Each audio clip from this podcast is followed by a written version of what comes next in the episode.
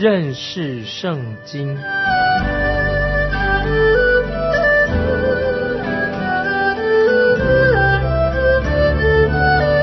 认识上帝的话，把上帝的话带到全世界。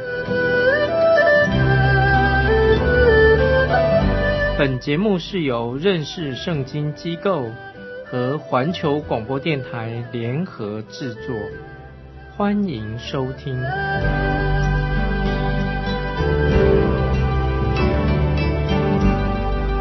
亲爱的听众朋友，你好，欢迎收听认识圣经，我是麦基牧师。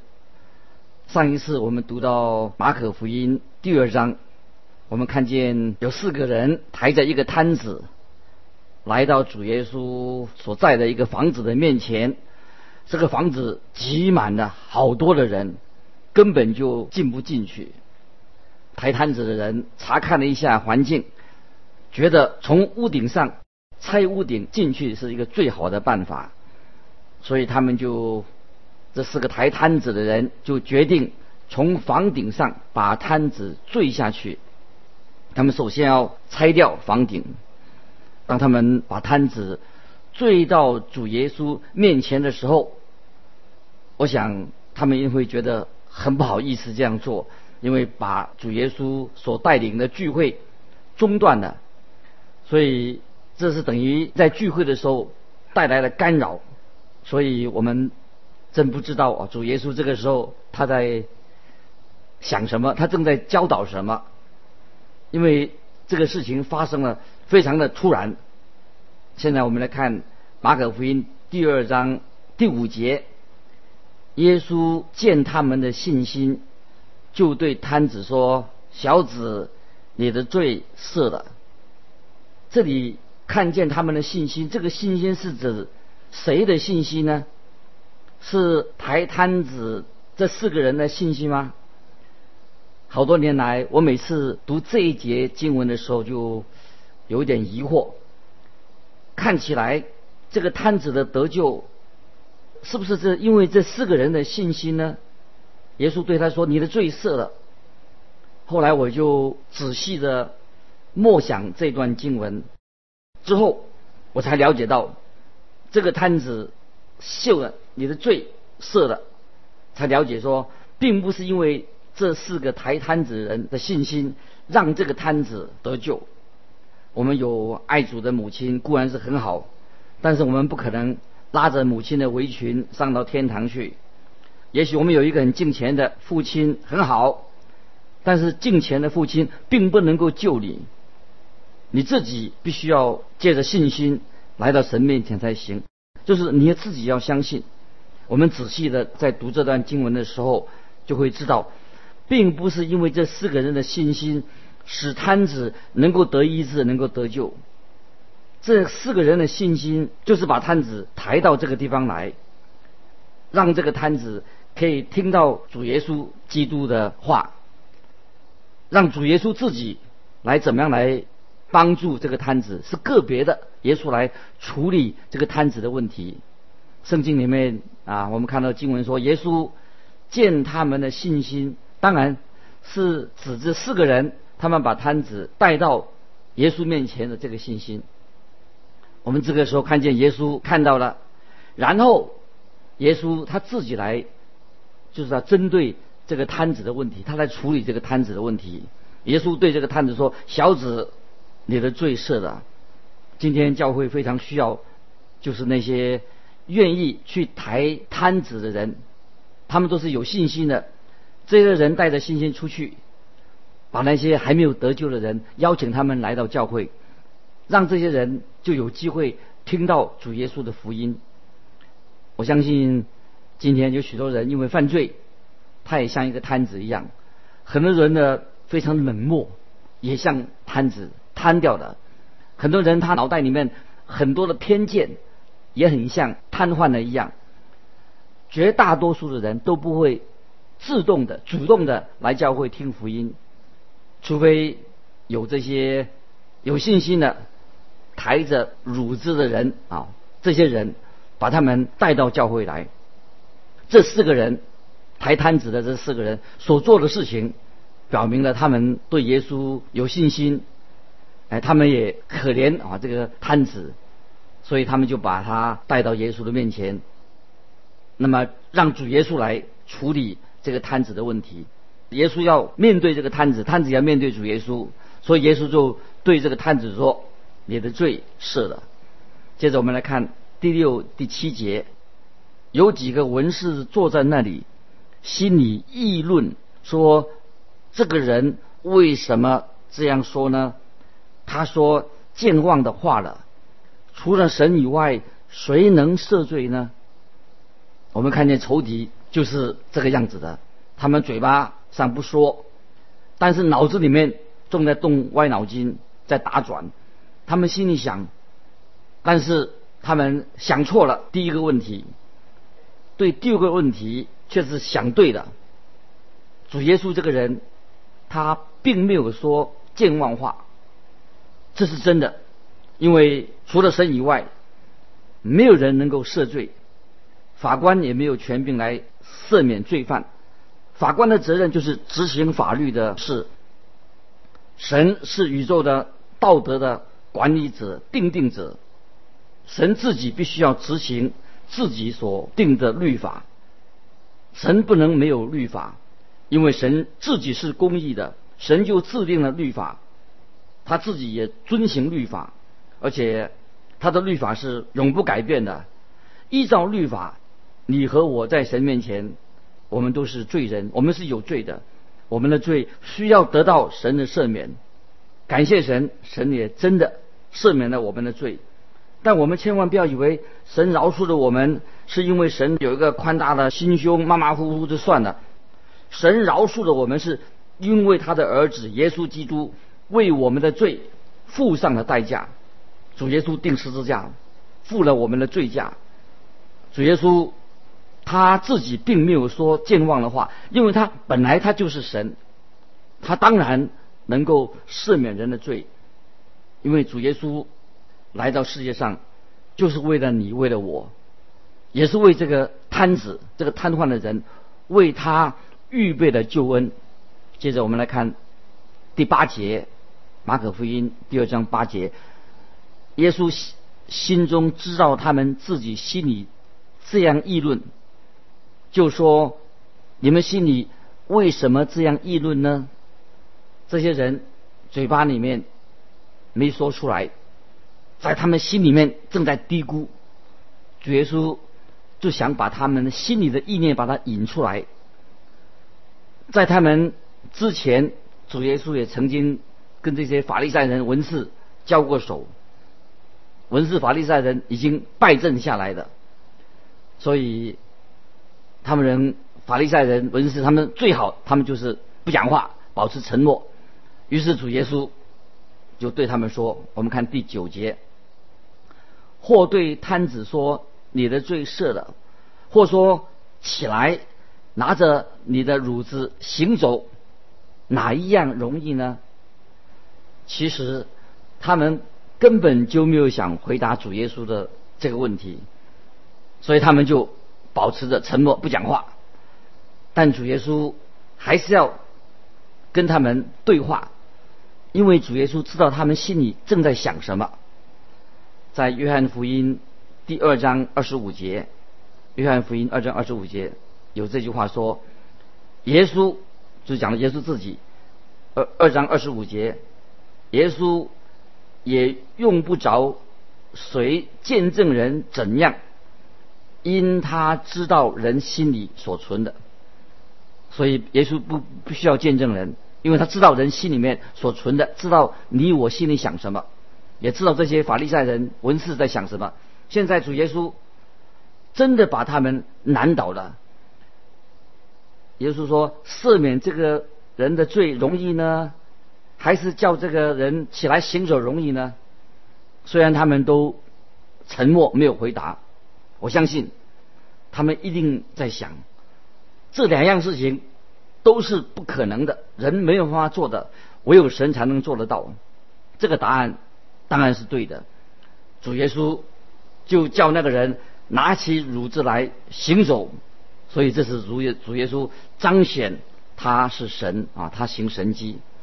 接着我们来看第十节、第十一节，但要叫你们知道，人子在地上有赦罪的权柄，就对探子说：“我吩咐你起来，拿着你的褥子回家去吧。”有一本古老的解经书曾经这样写着说：“主耶稣叫这个瘸子拿起褥子来，起来行走，原因是什么呢？”要让他的瘫痪不会再复发了，他也不需要再回到瘫痪的褥子上面床上的，也不需要担架了。从今以后，他就可以自由的行走的。当我们的主耶稣他进行医治的时候，他就是作为一个完全的医治，让他完全的好了，可以起来行走。接着我们看第十二节。那人就起来，立刻拿着褥子，当众人面前出去了，以致众人都惊奇，归荣耀与神，说：“我们从来没有见过这样的事。”你们看，我们知道马可福音是一卷记载主耶稣行动大事的福音书，在这里我们看见这个摊子起来行走的这个神迹出现了。接我们再来看第十三、十四节，马可福音第二章十三、十四节，耶稣又出到海边去，众人都救了他来，他便教训他们。耶稣经过的时候，看见亚勒菲的儿子利位坐在税关上，就对他说：“你跟从我来。”他就起来跟从了耶稣。这里我们看见耶稣招门徒的事情。招马太做门徒，虽然这不是一个神迹，但是我们看见也是主耶稣的行动当中的一个大事情。马可福音这本书里面，福音书里面呢，充满了主耶稣所做的大事。主耶稣在行动，主耶稣呼召立位，他名字也叫马太的。马太是属于立位支派，你想想看，马太他是属于祭司的支派，因为立位是做祭司的。他可以做许许多的事情，可是他的下场偏偏的要去成为一个做一个税吏。由此可见，我们看见有人这样说：这些迷失的十个支派，以色列有十二支派，有十个支派已经迷失了这个问题。在圣经里面，我们看见有许多非犹大支派的，就是变成其他的支派。在这里，我们就看到一个好的例子。如果今天有人说以色列的十个支派已经迷失了、失落了，那么他必须要再来看圣经找一下这个立位人、这个立位支派的这个人马太，他后来就成为主耶稣的门徒。主耶稣在这种很特别的场合当中，主耶稣就呼召马太成为他的门徒，一个立位支派的人成为他的门徒。你记得在马太福音当中，马太他自己。没有提到他自己邀请了许多朋友来跟他一起坐席，因为马太他的朋友都是跟他同行的，都是这些罪人。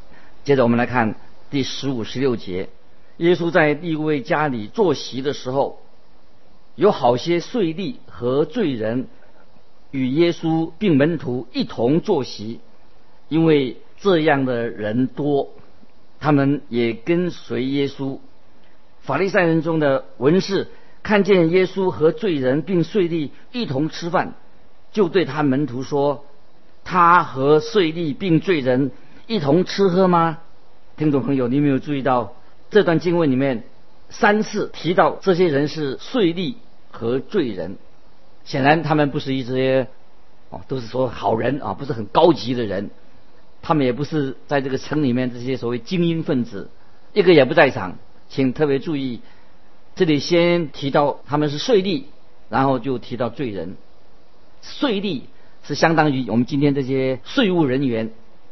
接着我们看第十七节，十七节，耶稣听见，就对他们说：“康健的人用不着医生，有病的人才用得着。我来本不是招义人，乃是招罪人。”主耶稣这个回答。非常的奥妙。当然，本来健康的人、身体好的人就不会去不需要医生，不会找医生。只有生病的时候，我们才要找医生。但主耶稣来，他不是要招义人，他乃是要招罪人。主耶稣会这样说的原因是，当时在场的可以说都是税吏，都是罪人。在那一天，只有这种人在场，没有一个是可以说是艺人的。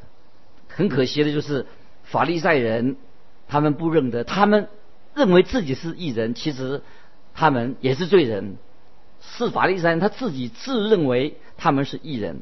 接着我们看第十八节，当下约翰的门徒和法利赛人进食，他们来问耶稣说：“约翰的门徒和法利赛人的门徒进食。”你的门徒倒不进食，这是为什么呢？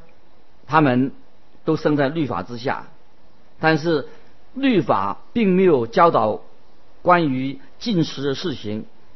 神自己却给他的百姓有七个节期的宴席，神定了七个节期是关于宴席方面的，并没有叫他们进食。接着我们看十九二十节，耶稣对他们说。新郎和陪伴之人同在的时候，陪伴之人岂能进食呢？新郎还同在，他们不能进食。但日子将到，新郎要离开他们，那日他们就要进食。在这里，主耶稣告诉他们，他们要跟主耶稣要建立一个很亲密的关系。与主耶稣相交，比进食更为重要。今天也是一样，啊，不要只做表面功夫，让人觉得你自己很属灵。我们要享受我们跟主耶稣的相交团契，所以我们要与耶稣团契，我们爱耶稣，这是啊非常啊重要的事情。所以不是在做一些表面工作而已。接着我们来看二十一、二十二节。请注意，二十一、二十二节，没有人把新布缝在旧衣服上，恐怕所补上的新布带坏的旧衣服，破的就更大的；也没有人把新酒装在旧皮袋里，恐怕酒把皮带裂开，酒和皮带就都坏的；唯把新酒装在新皮带里。主耶稣这里。用了两个例子来说明的，我们要爱主，讲的爱主的一个新生命，我们与主相交。主耶稣的意思，并不是要来使这个律法更完备，他不是要在摩西的律法上面又再加上一些律法，他并不是要在律法上加添了啊许多，又再把它延伸出来，他是要来做。新的事情，耶稣所做的事情是一个新的事情，他不是来补补旧衣服，他的工作不是补旧衣服，是要给我们穿上一个新的衣服，一个新的衣袍。在律法之下要求人行善，但是我们知道，我们人为的努力，我们都失败的。我们所穿的就是一个被虫咬过的破烂的衣服，我们都是罪人。主耶稣来了，他要那些信靠主耶稣的这罪人。穿上一个全新的衣袍，就是主耶稣他自己使我们穿上的，让我们可以坦然无惧的站在全能的神的面前。主耶稣这样说，实在是一个非常荣耀美好的事情的祝福，领导我们。我们的主耶稣，他并不是要在这个旧的律法上或者宗教里面呢加添一些什么东西，耶稣要把新的东西放在我们的身上，给我们。主耶稣为世人的罪定在十字架上，主耶稣所成就的是一个新的事情，所以新酒要放在新皮带里，新的衣服要穿在新的人身上，这是神给我们基督徒的一个新的祝福。凡是我们因着信成为神儿女的人，我们就可以穿上主耶稣为我们预备的衣衣袍，这是何等的奇妙！我们也是因信称义，穿上主耶稣给我们的衣袍。在马可福音第二章最后这一段，我们就谈到有关于在安息日会堂里面以外所发生的事情。是从安息日的会堂里面开始的。这在马太福音跟路加福音，我们都看见了这样的记载。这件事情也很重要，这是从安息日的问题开始，主耶稣就跟当时的宗教领袖开始决裂了。从这一天开始，他们就要计划要杀害耶稣，因为主耶稣宣告他自己他是安息日的主。主耶稣他在安息日，啊，他就也在会堂里面行善。问题来了。主耶稣在这两件事情上，他是不是违背了安息日的规定呢？不是的，主耶稣在安息日他医治了这个可怜的手枯干的人的手，他是不是不守安息日的？绝对没有。主耶稣是要来成全律法的。在这里，我们看见主耶稣对这件事情，耶稣有新的解释。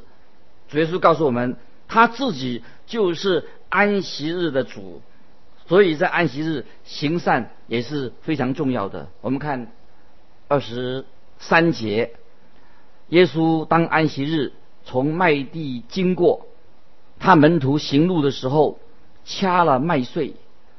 这个麦地这里原文的意思就是种植谷类的一个土地。那么在这个田地里面种的可能是大麦或者小麦。门徒可能肚子饿了，就掐了麦穗来吃。在法利赛人的眼里面呢，他们都解释说：“哎，他们在安息日在收割打麦子啊。”他胡乱解释了。律法上是允许人在安息日可以啊掐麦子的。在《生命记》旧约《生命记》二十三章二十四、二十五节，旧约《生命记》二十三章二十四、二十五节告诉我们说：“你进了邻舍的葡萄园，可以随意。”吃饱了葡萄，只是不可装在器皿中。你进了邻舍站着的禾架，可以用手摘穗子，只是不可用镰刀割取禾架。哦，这是在旧约生命记所说的。事实上，门徒所做的是合法的。如果他们拿了镰刀去做收割的事情，当然就是违法了。法利赛人啊，他们是胡乱解释，自说自话。乱解释圣经，其实他们自己是违反了圣经律法所教导的。接着我们看二十四、二十五节，法利赛人对耶稣说：“看呐，他们在安息日为什么做不可做的事呢？”耶稣对他们说：“经上记着大卫和跟从他的人缺乏饥饿之时所做的事，你们没有念过吗？”主耶稣没有坚持，他们说啊，他们没有破坏。安息日的规条，主要是不想跟这些法利赛人争辩这个议题。主耶稣现在他用了大卫王做的一个例子，就是有一次大卫他真的是违背了摩西的律法，但是大卫却得到神的赦免。所以当神的仆人为着服侍神的时候，有时他们因为律法的这个字句给他们带来困扰，那么在这个时候。我们就不应该按照字面来解释律法的条文。当然，啊，这是主耶稣，他就用大卫啊这个例子来解释律法。我们来看二十六到二十八节，当亚比亚他做大祭司的时候，怎么进了神的殿，吃的橙色饼，又给跟从他的人吃。这饼除了祭司以外，人都不可吃，又对他们说：“安息日是为人设立的，人不是为安息日设立的，所以人子也是安息日的主。”这就是主耶稣把安息日跟安息日的真正的意义啊说明白。律法是为人所设立的，人不是为律法为安息日设立的。这里有看见一个重要的原则，就是主耶稣。他自己就是安息日的主，所以这两件事情非常重要。他们我们听众朋友啊，我们就要记住。我自己也写了一本小册子，叫做《安息日还是主日》啊。这个问题在今天也很多人在讨论，但是我们要记得，主耶稣是安息日的主。我们基督徒并不在旧约摩西的律法之下，因为安息日是特别神为以色列国所立的约啊，所以我们这里。特别要明白，在下一章我们会继续分享关于安息日的事情。巴不得我们听众朋友每次我们听讲认识圣经这个节目的时候啊，对圣经的真理越来越明白，不断明白圣经的真理，把神的真理应用在我们的心里面。但愿神的圣灵也在你们心里动工，让你对神的话、神的真理越来越明白，来活在神的话语里面，活在神的真理当中。今天我们就到这里结束。如果听众朋友有什么疑问，有什么分享的，欢迎来信寄到环球电台认识圣经麦基牧师收。愿神祝福你，我们下次再见。